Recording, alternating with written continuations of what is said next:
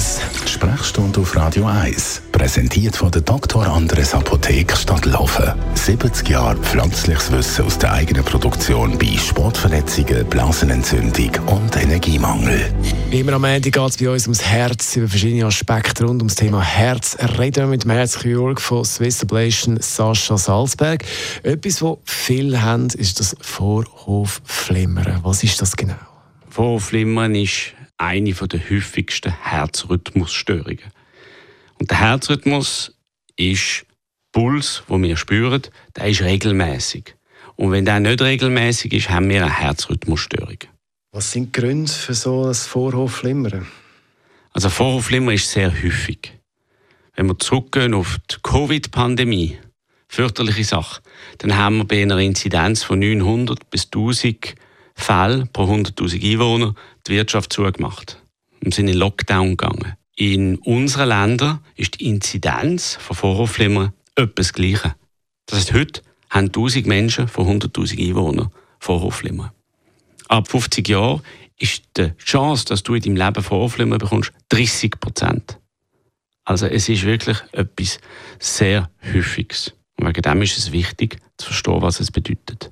Wie kann ich feststellen, dass ich das habe? Also es gibt das Klassische, du gehst zum Hausarzt, machst ein EKG, der schickt dich zum Kardiologen, der macht das Langzeit-EKG. Aber heutzutage gibt es auch die Apple Watch, die Cardia, also so kleine Wearables, die man im Mediamarkt kann kaufen kann, die einem ermöglichen, Vorhofflimmern feststellen. Und wenn man das dann sieht, dann muss man zum Spezialist für eine Abklärung, weil dann ist es wichtig, dass man bestimmte Medikamente nimmt. Das sind Blutverdünner, die einen Hirnschlag verhindert und dann andere Medikamente, um das Herz ein bisschen bremsen und vor allem sehr schnell eine Ablation macht. Was ist die Behandlung? Wie sieht die aus? Die Behandlung vom Vorflimmer basiert auf zwei Säulen. Eins ist Verhindern vom Hirnschlag. Wenn du Vorflimmer hast, kann es im Herz ein Grinsel bilden und wegen dem muss man den Blutverdünner nehmen, einen sehr starken Blutverdünner.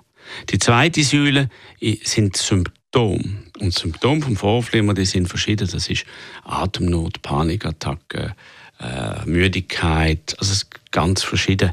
Und die tut man behandeln, indem man probiert, das Vorflimmer zu eliminieren. Das nennt sich eine Rhythmuskontrolle.